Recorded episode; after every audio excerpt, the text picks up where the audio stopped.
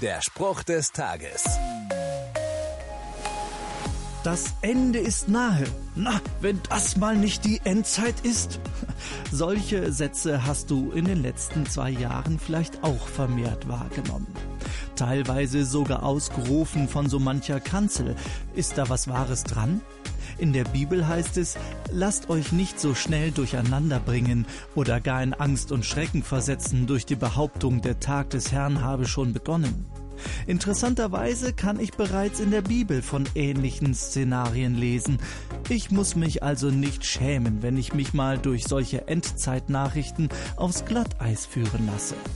Um dagegen zu wirken, kann ich Gott um Weisheit und Ruhe bitten, denn Gott ist sicherlich kein Gott der Panik.